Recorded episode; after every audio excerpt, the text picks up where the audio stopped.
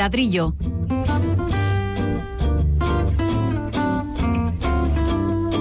El programa divulgativo de Radio Vitoria dedicado a la arquitectura y el urbanismo.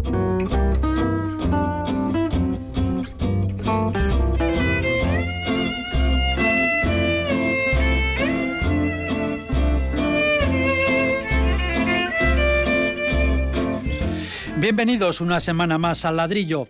Hoy abordaremos cuestiones como arquitectura y zonas peligrosas para la mujer en las ciudades. Luego oiremos lo que opinan nuestros colaboradores de la posibilidad de limitar la velocidad en el casco histórico de Gasteiz a 10 km por hora.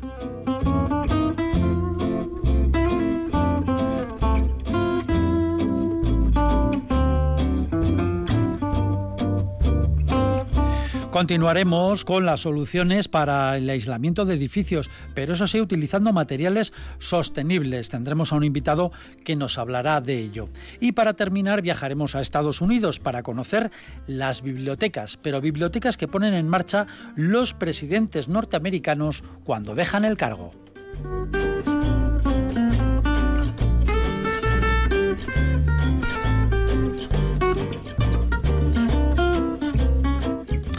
Y aquí en el ladrillo con la audiencia tenemos una relación directa. Quienes nos escuchan pueden hacernos llegar preguntas y proponer temas por estas vías. El correo electrónico el ladrillo arroba el WhatsApp de la emisora 656 787 180 y el contestador de Radio Vitoria 945 01 2550.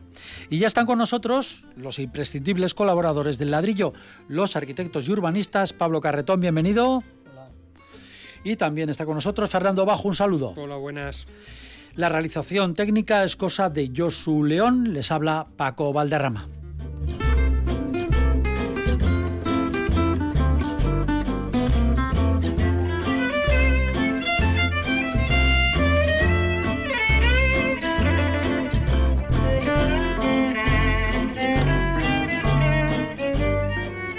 Y comenzamos ya y lo hacemos con los oyentes, con la cuestión que nos plantea Chiqui Santiago, que dice, ¿Cómo puede la arquitectura reducir la inseguridad de las mujeres aquí en Gasteiz? ¿Se tiene en cuenta este factor al proyectar? Señor Carreto. Bueno, vamos a ver, eh, yo creo que hay dos aspectos, ¿no? uno el propiamente arquitectónico ¿no? de los edificios y luego un poco lo que son las calles, ¿no? la vivencia de las calles. Eh, a través de la arquitectura también, o en los edificios, por ejemplo, en edificios de viviendas, que son los que más utilizamos, hay dos aspectos. La vivienda propiamente dicha, que es un, es un espacio privado, que hay, pues bueno, es un tema que, que, no, no, tiene sentido, el, sentido de, la seguridad, exactamente. Pero luego hay una, una serie de elementos comunes, como son las escaleras o los portales, incluso los porches, ¿no? Estos porches, eh, por ejemplo, los arquillos, ¿no? Es, un, es una calle porticada, ¿no? Y son estos elementos de transición, estos elementos comunes que eh, dependiendo quizá el diseño, pueden dar objeto a, que se queden un poco espacios en estos porches, espacios ocultos, ¿no? que yo creo que había que evitar.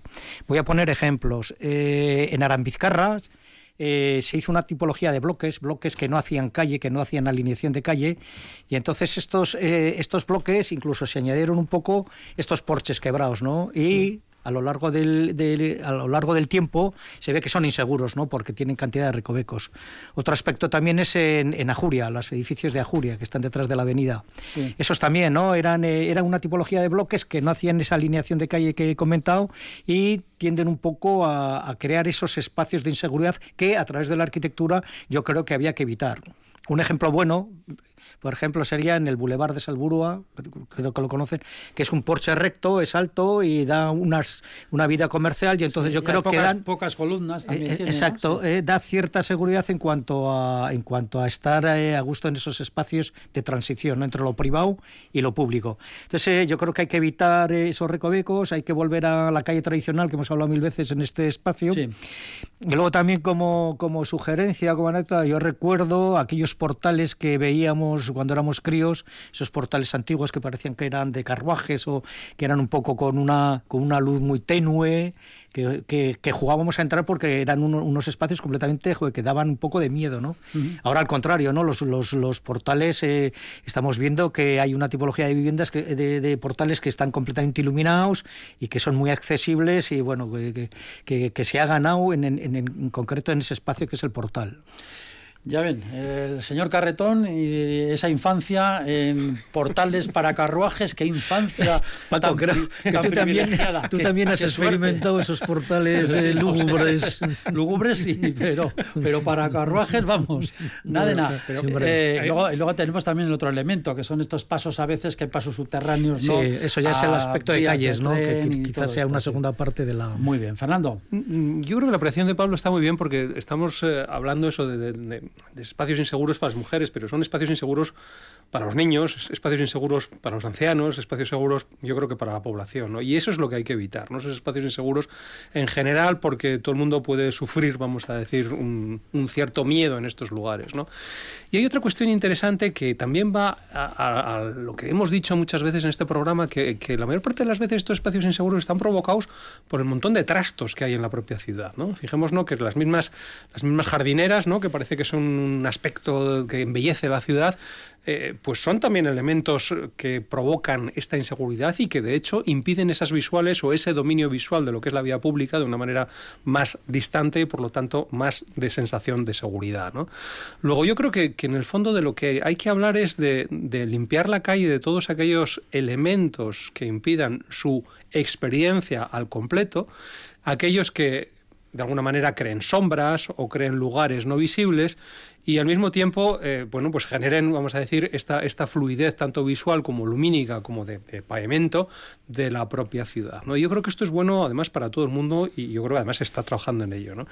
Eh, respecto a la pregunta que nos hace el oyente, eh, bueno, se están haciendo muchas cosas a este respecto. De hecho, vamos, yo mismo tengo conocimiento de que hay por lo menos unas cuantas tesis doctorales hablando exactamente de este, mismo, problema, este, este mismo problema. Arquitectura y seguridad. Arquitectura y seguridad, no, arquitectura y género además, y arquitectura y lo que están estudiando realmente son estas, estas además con, mapas pixelados, como los mismos mapas de sonido, ¿no? que se hacen esos cuadraditos donde se ve cuáles son las zonas de dominio visual, cuáles son las zonas que quedan oscuras respecto a distintas perspectivas e identifican claramente en, casos de estudio concretos, en ejemplos concretos, cuáles son aquellos lugares inseguros y cuáles podrían ser las maneras de hacerlos más seguros respecto de este aspecto, vamos a decir, visual o lumínico. Es decir, que ya se tiene muy en cuenta. Cada vez se tiene más en cuenta y sobre todo hay una preocupación, vamos a decir, científica, ¿no? al respecto que está llevándose a cabo, desde luego. Pues sería que interesante conocer alguna de esas tesis. De, es, bueno, están en curso, vamos. Yo tengo una que concreto estoy dirigiendo al respecto y que, y que sí van en esta línea, ¿no? Pero en, principio, en líneas generales, es, es, un poco esto, ¿no? Es, es, detectar aquellos obstáculos visuales que hacen que la ciudad sea más insegura, muchas veces inconscientemente, como digo, muchas veces porque simplemente una jardinera que durante el día puede ser un elemento precioso, pues no se cae en ello y a la noche pues puede ser un lugar donde alguien puede esconderse. Eh, bueno, sobre todo eh, creo que evidentemente es un problema de educación y de cultura, ¿no? Si tendríamos una educación y una cultura eh, más o menos normal, pues no, no habría este tema de, inseguridad en, en, la ciudad y en, los, y en los edificios.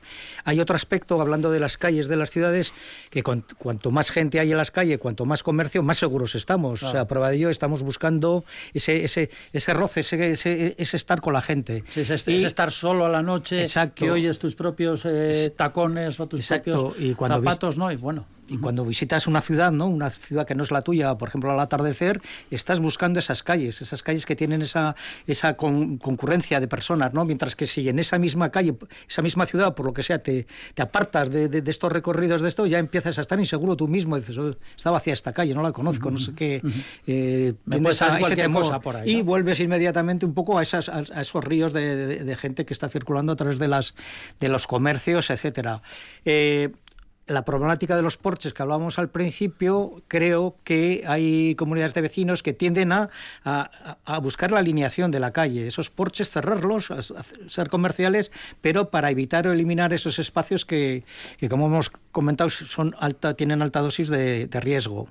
También en la, en la calle, lo hemos visto también muchas veces, que eh, estos, estos pasos subterráneos debajo del ferrocarril, ¿no? Se ven en San Martín, en la calle Rioja. Aquí mismo tenemos uno aquí cerquita. Exacto, que incluso hay días que no hay mucha iluminación en esos espacios y claro, te atemorizas pasar porque puede que no te pase nada, pero, pero bueno, es un sitio muy idóneo para que pase algo. Hablaban ustedes de la visual, de que no haya objetos que impiden esa visibilidad amplia y a la noche pues hablamos también de iluminación, pero aquí no hay una cierta eh, una cierta contradicción. Estamos intentando reducir la iluminación. Aquí tenemos, por ejemplo, la calle Dato, que ha creado bastantes o ha generado bastantes quejas entre vecinos y comerciantes de la zona diciendo es que no se ve nada, está muy poco iluminada. En fin, eh, se les responde, no, pero es que la iluminación que corresponde es, es, esta precisamente, que no tiene que ser muy fuerte. En fin, no sé, no entramos ahí en un pues por supuesto que es una contradicción, pero lo mismo con las plantas, ¿no? O sea, en un paseo con grandes árboles, pues el mismo paseo de la senda, la verdad es que cada árbol supone un obstáculo detrás del que esconderse y por tanto un elemento teórico de inseguridad respecto del peatón. Claro, en, realidad lo que se trata es de un equilibrio y el equilibrio pues siempre hay que mantenerlo en su justa medida, ¿no? No por eso vamos a talar todos los árboles o no por eso vamos a poner focos de estos de aeropuerto en las calles para que la gente se sienta más segura, ¿no? Yo creo que lo que hay que intentar es, bueno, que esas superficies sean lo más dominables posibles, que esa sensación sea la menor posible y entroncando incluso con lo que decíamos la semana pasada, hacer que la ciudad sea más compacta, menos extensa, que haya más gente en la ciudad, como bien ha dicho Pablo, y sobre todo que haya una mezcla de usos, que es importantísimo, es decir, que no haya barrios dormitorios sin ningún comercio, muy pocos, que haya grandes extensiones de terreno que haya que cruzar sin ningún acompañamiento de estos comercios, de estos portales, de esta gente en el fondo que da la vida a la ciudad, y por tanto yo creo que es una cuestión que va desde el detalle, vamos a decir, de esa iluminación que dices tú, Paco, hasta el propio planeamiento, es decir, hasta el propio diseño de la ciudad. Hasta el propio diseño de la ciudad. Es una ciudad cuanto más extensa es, en teoría, es más potencialmente insegura precisamente por eso. ¿no? Entonces yo creo que, que, es un amplio espectro el que eh, tenemos detrás de toda esta, de esta problemática y que conviene además tratar en cada una de las escalas.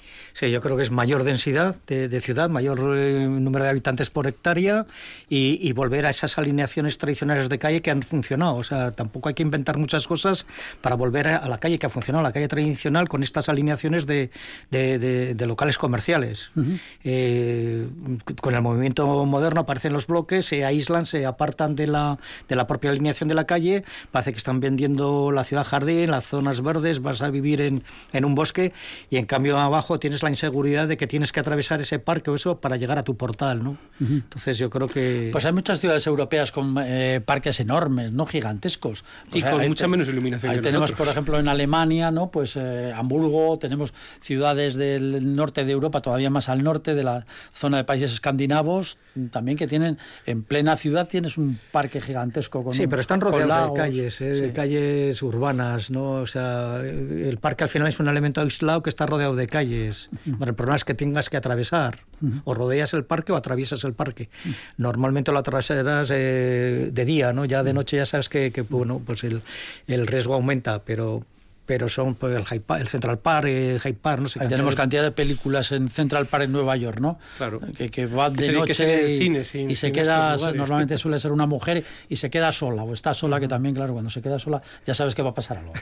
en fin, bueno, no es por frivolizar, pero bueno, es, curioso este, eh, este, esta inquietud que hay en el mundo arquitectónico también precisamente por este asunto de la inseguridad ciudadana en eh, zonas urbanas, eh, muy específicamente también pensando en la mujer, lógicamente, y cómo además eh, se está trabajando en ello de forma importante, con tesis y con estudios y supongo que también hasta con congresos posiblemente. Sí, sin duda, sin duda, ¿no? Y hay cursos, conferencias, hay charlas al respecto, o sea, existe una labor de investigación muy importante que está cristalizando una labor de, profesional, ¿no?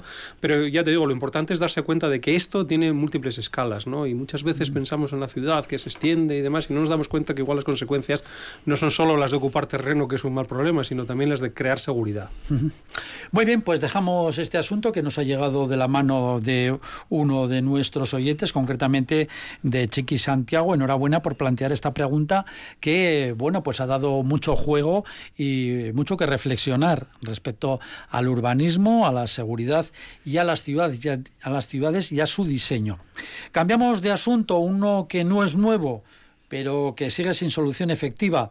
Hablamos del tráfico y el aparcamiento en el casco viejo. Los vecinos piden, y el ayuntamiento está dispuesto a llevarlo a cabo, a hacerles caso, que la velocidad de los vehículos en el casco viejo, en el casco histórico, sea de 10 kilómetros por hora.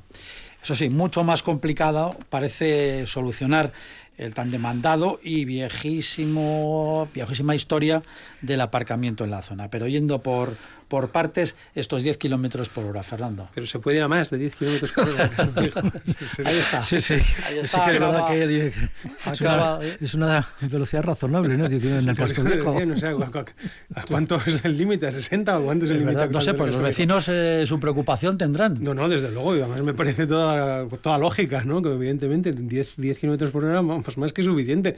Eh, por los vecinos y por el propio pavimento que existe ahí, por la propia dimensión de la calle y por la propia, la propia el desnivel que tiene, ¿no? La topografía, vamos a decir, del, del propio casco histórico, ¿no? Bueno, además de que el tráfico, de, de hecho, está restringido, ¿no? En muchos Sí. lugares y que yo creo que además sería un acceso simplemente, pues eso, de pura necesidad, ¿no? O de evacuación o, de Una suministros descarga, o o cosas de estas, ¿no?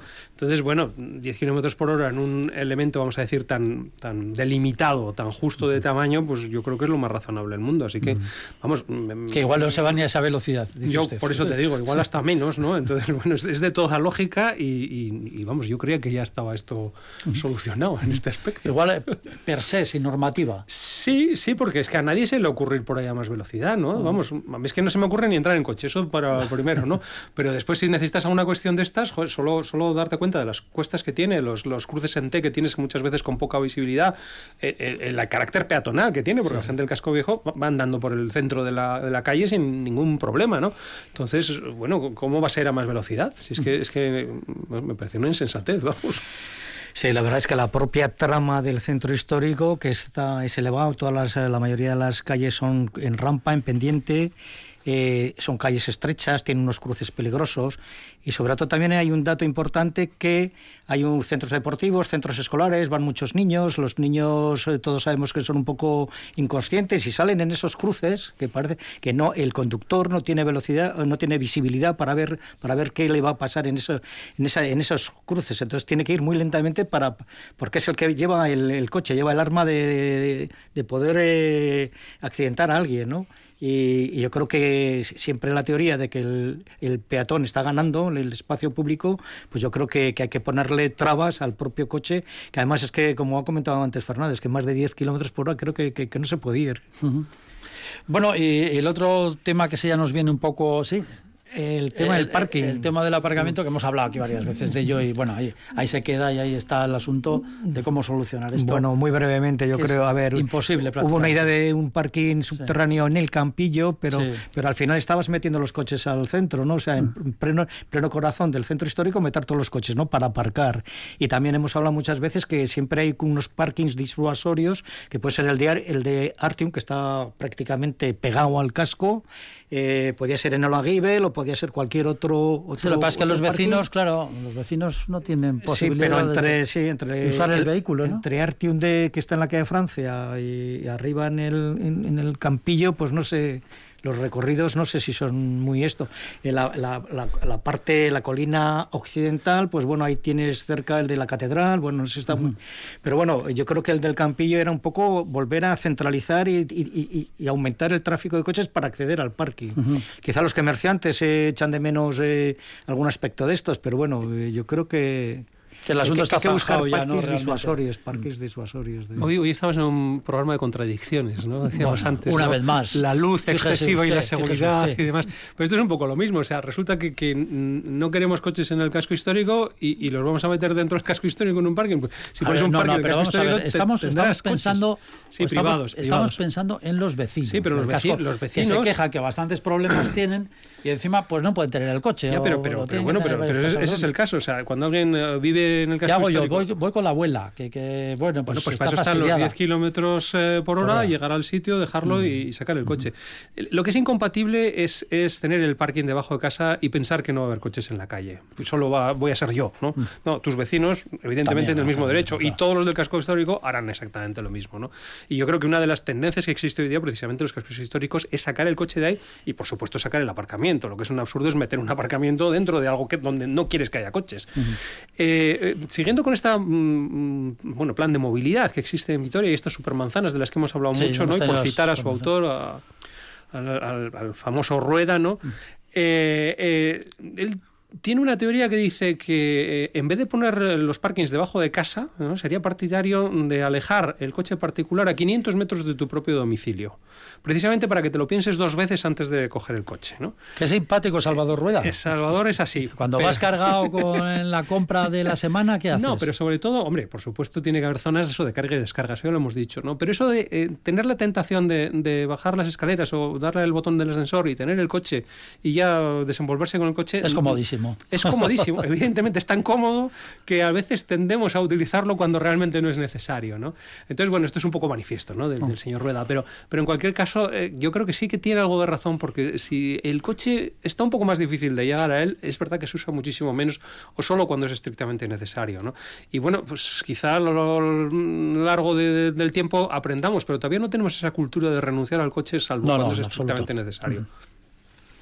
No, nada más que añadir, vamos. Es Nada un tema que que está un poco. Lo dejamos ya este asunto, eh, porque hemos hablado muchísimas veces en numerosas ocasiones aquí en el ladrillo del problema del aparcamiento y las demandas de aparcamiento en el casco histórico. Sentenciado queda, por lo menos en el programa, por lo menos por un largo tiempo, salvo que la actualidad nos lleve de nuevo a ello, pues este asunto que yo creo que está bastante desarrollado. Vamos a seguir, estamos en el ladrillo aquí en Radio Victoria.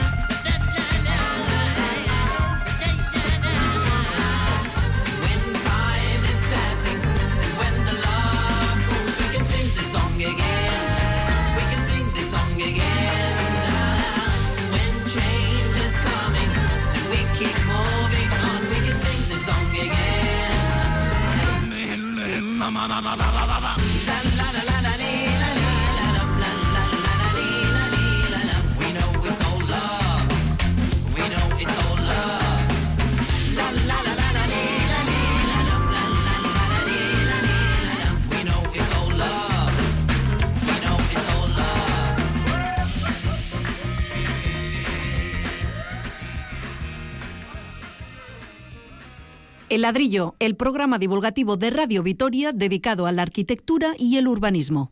Pues eso, aquí seguimos en el ladrillo. Ha llegado el frío, que les voy a contar, y cómo corresponde a estas fechas. Resulta, por lo tanto, apropiado hablar pues de aislamiento. Aquí en Gasteiz ya sabemos de la fiebre de las obras en los portales para que queden a cota cero y de paso pues mejorar estética y funcionalidad. Ahora, aunque de forma mucho más discreta, eso sí, asistimos a obras para aislar, aislar fachadas. Se han realizado y se proyectan en varios edificios de la ciudad. Hoy planteamos con nuestro invitado cómo es ese aislamiento. Él y su equipo apuestan por aislar, pero con materiales sostenibles, como el corcho, la lana de roca, la celulosa, en fin. Nuestro invitado es eh, John Alba, es el responsable de la empresa vitoriana Ecoísola, especializada en aislamiento sostenible. John Alba, buenas tardes. Buenas tardes. Bueno, primero que quede bien claro que esto no es un publi reportaje. ¿eh? De vez en cuando pues eh, traemos aquí a profesionales de distintos gremios y que tienen que ver pues con la arquitectura y el urbanismo. Bien, ¿qué tiene su aislamiento que no tengan otros? Bueno, pues para denominarlo un aislamiento ecológico, ¿no? Eh, tiene una serie de características. Entre ellas, tiene que ser sostenible, con lo cual implica que no tiene que tener ni plásticos ni procedencias del petróleo. Eh, son duraderos, reciclables, biodegradables.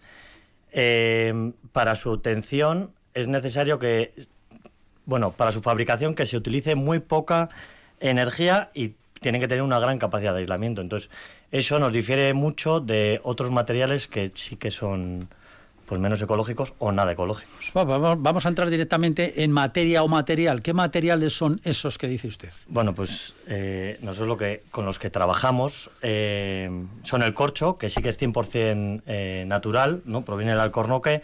Entonces, todos estos materiales tienen que tener eh, una capacidad de transmisión de la temperatura que se mide por un lambda, no es para dar un poco conocimiento técnico. Entonces, esos materiales tienen que estar entre 0,02 y 0,05. Entonces, entre el corcho, la celulosa, eh, la fibra de madera, la lana de oveja o eh, incluso el propio aire, ¿no? Nosotros, en el caso de la, de la lana de oveja, no es un material que utilicemos, pero sí que desde Diputación alguna vez nos han comentado que hay mucho excedente de material, ¿no? Que se podría... Mucha sí, lana. hay mucha lana. ¿Qué aplicación con la lana? Esa- Vamos. Exactamente. Entonces, aparte de, de hacer jerseys o mantas, eh, nos han propuesto muchas veces, pero nosotros en ese caso no entramos. Pero con respecto al corcho y la celulosa, bueno, son materiales que, que están hoy en día en, en la boca de todo el mundo. Mucha gente ya los conoce. Entonces, bueno, son, son materiales perfectos para el aislamiento. Hablando de la lana, que parece que ustedes no trabajan, eh, aquí se ha comentado a micrófono cerrado, bueno, eso tiene que tener muchos bichos. Exactamente. Era, era uno de los puntos por los que nosotros no queremos entrar. Me imagino que vendría tratada, habría que tratarla y demás. Pero bueno, es, es hidroscópica, entonces con lo cual hace que tenga mucha absorción de, de la humedad ambiental o del agua. Entonces, bueno, podría ser buena, pero nosotros en este caso No se meten. no queremos tratarla. Eh, ¿Cuál es el sistema más normal, más habitual? Esto también, bueno, pues tenemos aquí a nuestros colaboradores de cabecera de, de siempre, del ladrillo. El material que, hemos utiliza, que se utiliza normalmente, ¿cuál es? Alguna vez lo hemos dicho también aquí en el ladrillo, pero viene al pelo en el tema. Bueno, eh, generalmente se estaba utilizando el poliuretano proyectado, pero ya es un material que se está desestimando, ¿no? Eh, cada vez se aplica menos y se va más a lo que ha comentado John, pues lanas de rocas, ahora el tema de corcho, viruta de madera, temas bio, un poco referente a la bioconstrucción, ¿no? No a la passive house, sino a la bioconstrucción, ¿no? Que es otro, otro, otro, otro, otra fa- fase constructiva bastante importante, ¿no? La bioconstrucción. Sí, el asunto también es, eh, bueno, el proceso constructivo, ¿no? Porque muchas veces, eh, bueno, cuando se construye una casa, pues se van haciendo las distintas hojas, ¿no? De, de- de las fachadas, ¿no? Y se introduce el aislamiento, ¿no? Y ahí, eh, bueno, nuestro invitado hoy nos puede ilustrar mucho porque hay maneras de introducirlo a posteriori, ¿no? Que supongo que será también una de sus o de vuestras actividades, ¿no? Sí, pero, eh, pa- pero yo soy- vamos a ver, perdón, John. traba- ¿Trabajan ustedes eh, cuando el edificio está hecho o cuando se está haciendo? Se puede trabajar de las dos maneras, de las dos maneras. Nosotros en particular sí que tenemos un 80% que es, eh, como quien dice, rehabilitación. Son viviendas que o no tienen aislamiento, porque todos sabemos, bueno, o, o se conoce que el aislamiento empezó a ser obligatorio a partir del 79. Todo lo anterior queda un poco en criterio del constructor o de los arquitectos en su, en su defecto que construían el edificio, con lo cual en el grosso de Vitoria hay mucha vivienda que no tenía aislamiento o un aislamiento muy deficitario. A, a partir del 79, eh, la necesidad de una vivienda era igual que ahora. Lo único que el Código Técnico de la Edificación exigía unos anchos de un aislamiento que hoy en día pues, son un poco irrisorios. Con lo cual, Nuestro trabajo sí que es muchas veces con rehabilitación, a través de unos agujeritos, de unas, unas incisiones que se hacen en la vivienda. eh, vamos completando ese aislamiento que era deficitario en su día. O hasta incluso en vivienda nueva, lo que hacemos es mejorarlo. ¿Y, y cómo, vamos, vamos a ilustrarlo, si te parece Vamos, bien, Paco? hombre, ¿no? claro que sí, aprendamos eh, todos. o sea, tenemos una vivienda, sabemos que, que tiene un aislamiento deficitario, una fibra de vidrio, aquellas que había en- cuando empezábamos a trabajar, que era una porquería, ¿no? Y, y- y vais vosotros y entonces hacéis unos, unos taladros, entiendo, en, en la cara interior de la vivienda, ¿no? Para no montar andamio, ¿no? Supongo. Y ahí insufláis ese corcho o esa celulosa. Exacto. ¿Y, y eso, ¿Y eso queda regular o no? ¿O aprisiona el aislamiento o no? ¿O ¿Cómo, cómo detectáis o cómo, Sí, mira, cómo se hace? Vamos. Lo que se hace en primera instancia es, bueno, se hace la visita a la vivienda, entonces eh, a través de un, pequeños agujeritos que se va haciendo por la vivienda, a través con un endoscopio, lo que conseguimos es ver el interior de la cámara. Esa cámara nos dice realmente el aislamiento que tiene, cómo está, si se puede hacer o no se puede hacer. No en todas las viviendas es óptimo hacer un, un aislamiento, ¿no? Hay en algunas que tienen cascotes, que tienen pueden crear pequeños puentes térmicos, entonces muchas veces decidimos no hacerlo o habría que limpiar esas cámaras de aire para poder insuflar. Entonces, una vez que se comprueba y se hace, se ejecuta la obra a través de unos agujeros de 2 centímetros, imagínense, en diferentes puntos de la vivienda, siempre debajo de ventanas, en los laterales, la parte superior de la ventana, lo que nos va asegurando por compactación del material que toda la cámara eh, queda completa al 100%. Se van haciendo luego pequeñas catas para comprobar que ese aislamiento está óptimo. ¿Y cómo, se cómo es el aislamiento? ¿En, en gránulos? ¿En, eh, no sé, en una pasta o cómo es eso? Sí, el, el material lo que viene es una- en unos paquetes, ya sea la lana, el corcho, la celulosa. Eh, vienen paquetes que ya viene triturado de fábrica, con lo cual la máquina lo que hace es lo vuelve a triturar un poco más y lo secciona en pequeños copos. El, el corcho, por ejemplo, viene en gránulos de entre 3 y 8 milímetros de espesor, con lo cual nos da la certeza o la seguridad de que se completa el 100% de la cámara. Eh, yo quería comentarte, bueno, hay cantidad de edificios que no tienen ni cámara, ¿no? Son de antes de los años 70, se hacía como una media esta, se raseaba y etcétera, ¿no? Eh, entonces, en todos esos edificios de rehabilitación que vosotros habéis experimentado y trabajado, eh, tiene la dificultad de, o bien metes un trasdosado de, de, de ta- de tabique de yeso con aislamiento, o si no, le haces una especie de abrigo, un aislamiento al exterior, que es el famoso, los, eh, los famosos exteriores que se están haciendo con aislamiento. ¿Qué pasa al exterior? Que puede que algunos edificios sí que absorban ese, ese revestimiento porque la calidad de la fachada no, no, no, no llama la atención o, algún aspecto en este sentido, pero hay otros edificios que no, que no se puede porque son de sillería o porque son de mampostería, que yo creo que con estos revestimientos exteriores pierden un poco la calidad arquitectónica. La pregunta es, ¿en qué edificios no, no recomiendas hacer este aislamiento por el exterior? Hombre, nosotros en cualquier edificio histórico que tenga una, una piedra, una cantería, eh, va a perder su gracia, ¿no? Hay muchos edificios ahora que, que sí que es cierto que con el sistema que comentábamos del SATE, que es el, el abrigo por el exterior de la vivienda, eh, pierde un poco su carácter, ¿no? Entonces, parte de la ciudad se está transformando un poco en los barrios nuevos que ya son, son muy nuevos y pierden un poco su, su hegemonía interna o Sí, histórica ese de la es el problema que estamos detectando es. nosotros. Entonces, nosotros en esas situaciones, eh, nuestra idea o, o lo que solemos hacer es eh, un proyectado de corcho. El corcho puede ir, eh, lo mismo que hablamos de las cámaras, o puede ir proyectado por el exterior. Es un material un poco más natural, granulado, eh, pero no, no pierde e- esa, eh, ¿cómo te diría yo? Ese, ese carácter que tiene que lo hace que sea, como quien diría, todo igual. Sí, pero por ejemplo, eh, en un pueblo de la, de la llanada, ¿no? De, eh, por ejemplo, en Mendoza, que todas las casas son de mampostería, tienen un conjunto arquitectónico, paisajístico, la torre, el castillo de Mendoza, todos los caseríos, todas las casas agrícolas, etcétera, ¿no? Y todas tienen esa, esa singularidad, esa homogeneidad que son de piedra y, el aspecto es precioso. Entonces, eh, claro, llegamos y decimos, bueno, es bueno aislarlas, pero es que el precio que pagas por quitar ese, ese aspecto, ese aspecto rural que tienen estas casas que en origen eran construidas así, pues claro, lo, lo estamos cambiando. Incluso, que alguna vez hemos hablado, estás homogenizando todos los núcleos, ¿no? Dándoles este. Entonces, no sé, me da un poco de, de respeto. A mí, realmente, eh, en esa zona que estás contando, esa, esa característica de esas viviendas me parece un delito. O sea, yo la única forma que aconsejaría a un propietario es aislar por el interior. O sea, no por, no por, por aislar, sí que vas a conseguir un rendimiento, un ahorro energético, una mejora en tu calidad de vida, eh, pero vas a perder unas características arquitectónicas muy buenas. Con lo cual, en esos casos, siempre, nosotros, o sea, si no decimos que no lo hacemos, lo haríamos por el interior, siempre, con trasdosado, recom- se recomendaría otras cosas que no sería tocar unas Sí, sí, fachadas. lo veo lógico, lo veo lógico. Además de, de estas eh, proyecciones que estamos hablando, evidentemente existen también otras láminas que se pueden adosar por el interior y, y- y cómo, cómo funcionan. Bueno, el, el más que por el interior otras láminas, eh, yo sí que hablaría en los casos del, del SATE, que es lo que ahora en Vitoria pues está muy de moda, ¿no? El, el- A ver, el SATE, otra vez, vamos a traducirlo para la Sistema de aislamiento térmico exterior. exterior. SATE. Es, es el abrigo exterior con lo que estamos viendo ahora todo fachadas por Vitoria, en las Son que la como- fachada son como cambia. unas placas cuadradas que, bueno, están por todo... Exacto, que en dos meses se cambia la vivienda y parece un edificio nuevo.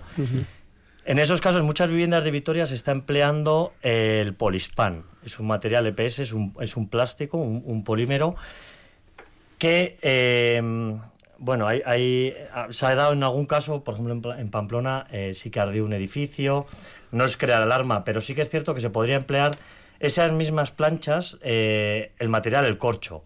Es un material que es, eh, que es signífico porque viene tratado, entonces es más saludable y sí que, sí que bueno, pues eh, la vivienda se encarece un poquito más porque sí que es más caro que un, un- un plástico, pero eh, bueno, eh, ¿Y el nivel de aislamiento es el mismo? Eh, sí, térmicamente funciona igual. Todo depende de los grosores o espesores que se vayan a esas planchas. Pero bueno, Bueno, pues vamos a un ejemplo práctico. A ver, ¿cuánto nos, nos sale? Vamos a sacar aquí la cartera. Eh, vamos, a, vamos a aislar un- una casa, venga. Nos vamos a animar. ¿A cuánto, a cuánto me lo pone? Bueno, pues un- una, una vivienda estándar de dos dormitorios y un salón con fachada normal. eh, Estamos hablando de interior, ¿no? De interiores. Por el tema de insuflado. Estaríamos hablando que oscila entre los 800 y los 1.200 euros. ¿Toda la casa? Relativamente, toda la casa. Bueno, Según, y depende no- mucho no los metros mucho. cúbicos, que es el ancho de, de cámara por los metros cuadrados de fachada. Bueno, sí, eso ya son- Pero en ese baremo oscila el... ¿Y cuánto tiempo? Nada, en un día. ¿En un Esto día se se hace un día sin, sin obras porque son agujeritos que... que ¿Que después dejar la casa como un colador o eh, o cómo se queda eso? Bueno, se quedan raseados, se queda- sí que se queda tapado a falta de pintar. Vale, vale.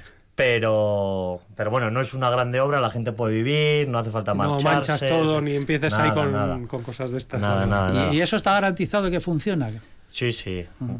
Bueno, nos- en, en nuestro caso, eh, el 90%, y, 90 casi trabajamos casi del boca a boca, lo que implica que es gente que, que está satisfecha con el trabajo, que ha tenido un... Bueno, que ha probado con el paso del tiempo y ha comprobado que es eficiente. Con lo cual, aumenta el confort de su casa. Exactamente, la el ahorro tarifa de la- energético. Por ejemplo, en el caso de la celulosa sí que es un producto que hace no que reseque el ambiente, pero que dé una sensación más de confort por el interior. Porque temas de condensaciones y, y demás problemas de humedad de viviendas ayuda a que, a que funcione mejor la vivienda.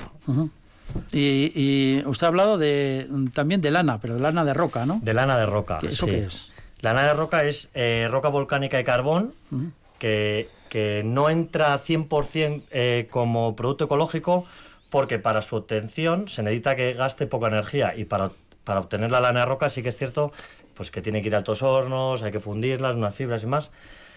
Y ahí es cuando pierde un poquito su característica ecológica, pero el material como tal es roca eh, carbónica y, y carbón, volcánica y carbón, con lo cual eh, tiene, tiene un- una, una capacidad térmica de transmisión de 0,038 creo que es, con lo cual es muy bajo el, el valor y, y funciona muy Y bien. se puede insuflar también. la. También, viene en O sea, ya, ya es el cliente el que elige el... El material. Bueno, según cómo sea un poco la vivienda, es Ah, la que nosotros ya. recomendamos un material u otro.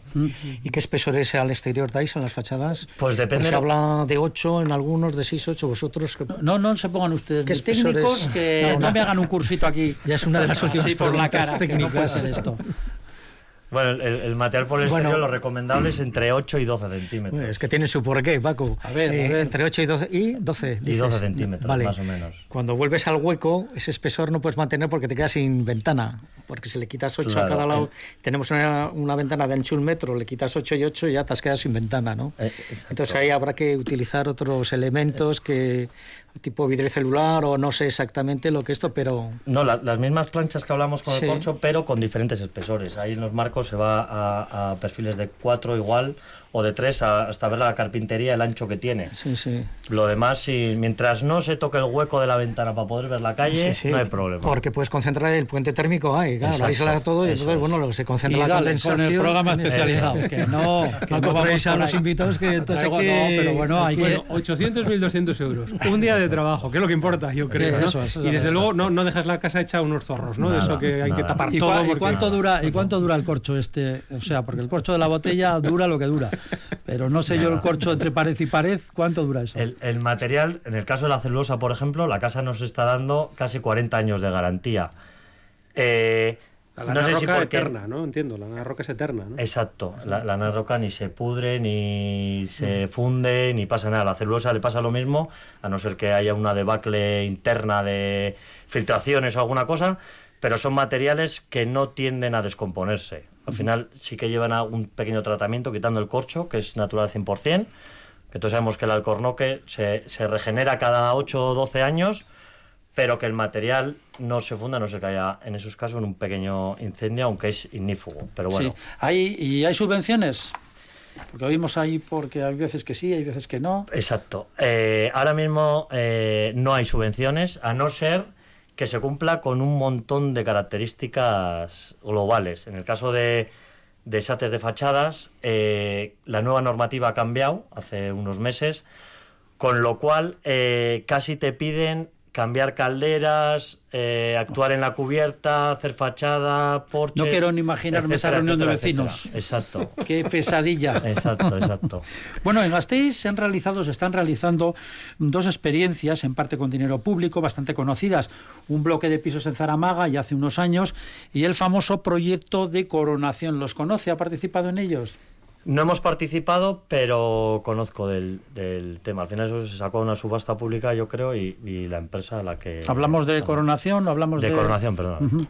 ¿Y lo que se está haciendo ahí? ¿Se conoce un poco cómo Pues está se- el asunto? se está por aquello haciendo- del gremio, el boca a boca... el- Sí, bueno, pues está haciendo lo que lo que comentábamos antes que el, el, el SAT dichoso este que hablamos.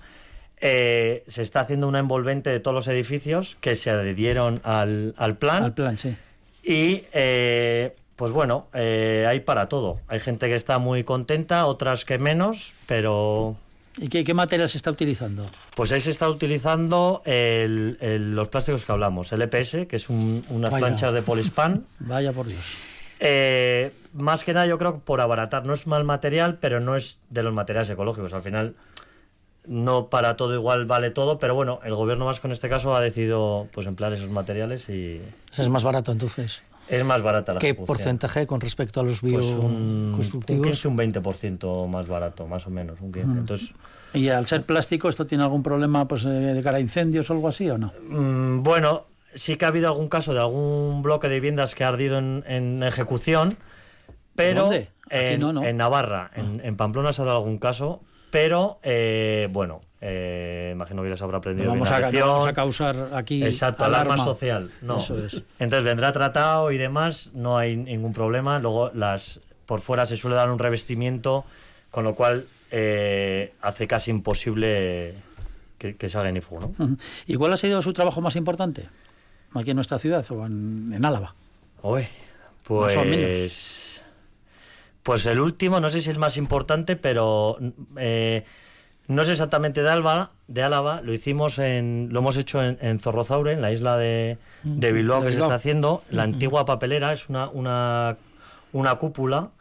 Entonces eh, se hizo un proyectado de celulosa, todo el- toda la cubierta, unos 2.000 metros cuadrados, eh, para evitar la, la reverberancia acústica, el, el eco que había en el interior. Entonces, bueno, pues eh, es un edificio que se va a emplear para pues para jóvenes, para como un, un centro cultural. Sí, sí, sí. Y bueno, de Bilbao pues tira la estamos casa por la ventana, ¿eh? Sí, sí, desde luego. Exacto, estamos, estamos esperando a que lo inauguren, que todavía está en, en fase de ejecución, pero bueno, es una, es una obra que... que Dos mil metros cuadrados. Sí, que nos, Sí, que es- estamos esperando para verlo. Es un edificio que han recuperado de la intervención que iban a hacer, un plan que arrasaban todo Zorro y de repente han recuperado y uno de ellos es este. Sí, Un es antiguo edificio Manhattan. industrial igual. Sí, sí, sí. Sí. An- Antiguamente industrial. Sí, sí, Sí, sí, la sí. antigua papelera era. antigua de- papelera. de Bilbao. Entonces, bueno, es la isla que es como Manhattan, que quieren hacer los bilbaínos, y bueno, pues. eh, Será más grande que está. Manhattan y mejor que Manhattan. Bueno, seguramente. Faltaría más.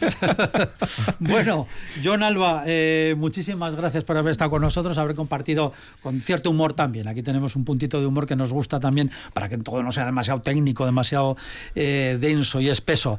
Como decíamos, John Alba, responsable de la empresa vitoriana Ecoísola, especializada en aislamientos sostenibles. Muchas gracias por haber estado con nosotros y que coste que esto no es un public reportaje. Muy bien, un, un placer. Muchísimas gracias, John. Gracias. Un saludo.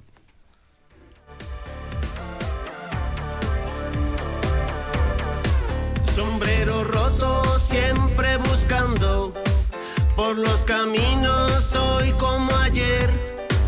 Personas llenas de alma y coraje, versos tan dulces como la miel. Sombrero roto manda señales, cualquiera puede sintonizar. No se precisa monitoraje, solo sentir el filo del mar. Sombrero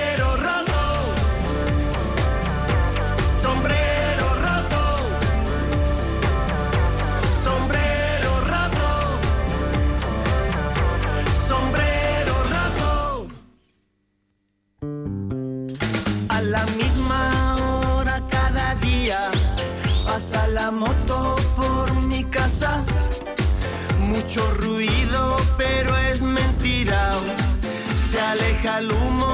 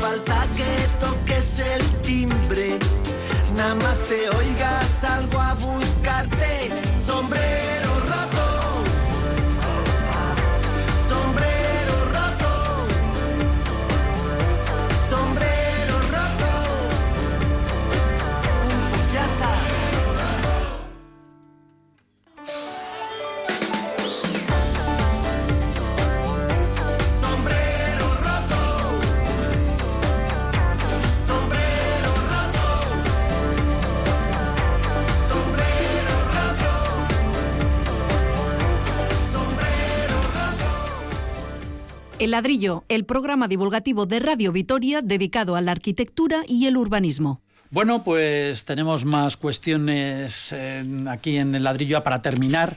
Y nos vamos, a, nos vamos de viaje, venga, nos vamos hasta Estados Unidos. No hablamos antes de Manhattan, de Bilbao, pues no, nos vamos a Estados Unidos para hablar de bibliotecas.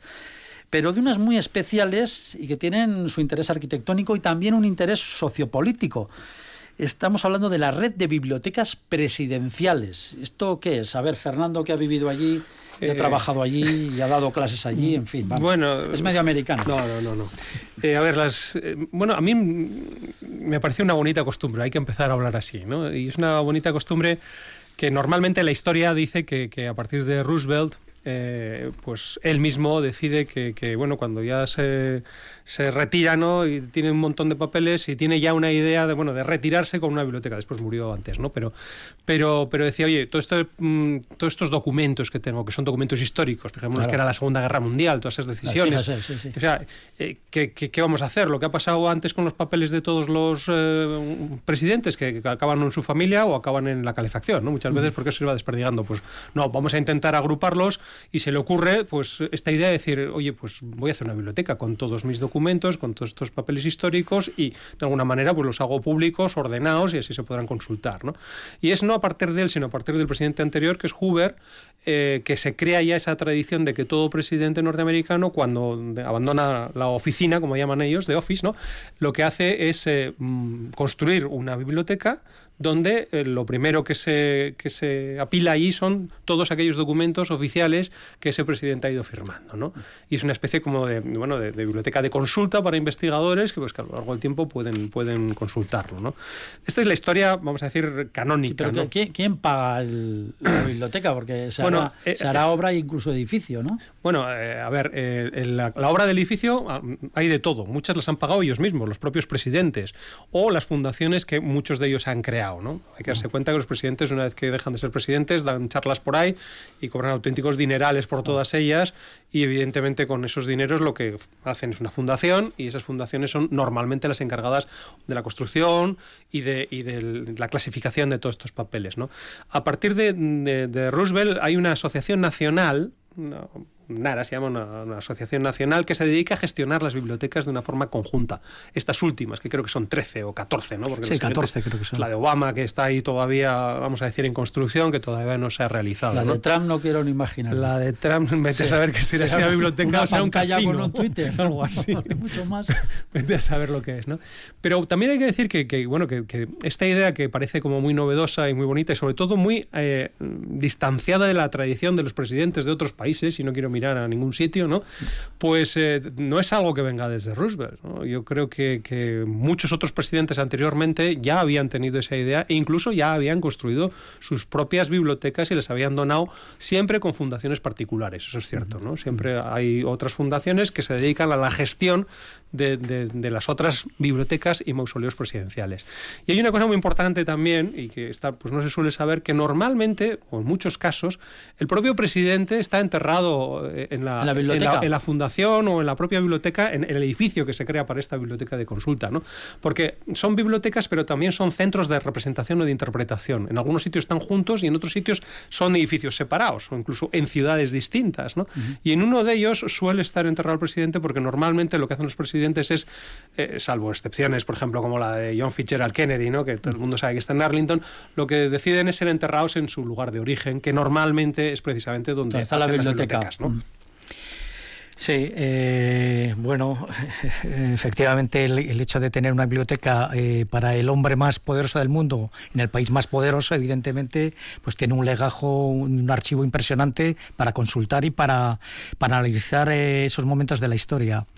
Eh, aparecen ahora dos, dos, dos, dos bibliotecas, eh, una, la de Ronald Reagan, que ha estado a punto de, de- de incendiarse ahora con los, con los incendios de California, California, sí. y luego por, por otra parte está la de Barack Obama que bueno se tiene unas cifras escalofriantes está hablando de un presupuesto de 447 millones de euros 447 47 millones. ¿Cu- ¿Cuánto ganaba este hombre? Eh, bueno eh, Bueno, eh, tal. uno de los comentarios es que creo que va a cobrar por una conferencia una conferencia tradicional 400.000 euros Lo invito pues al ladrillo la semana que viene, 400.000 está aquí. euros. Cuando quiera. Y es curioso porque Obama, eh, que viene del estado de Illinois, de Chicago, entonces eh, quiere hacer un quiere hacer un centro de interpretación de la filosofía de vida que tiene ¿no? este hombre, aparte es el presidente, tiene una trayectoria humanística eh, en todos los sentidos.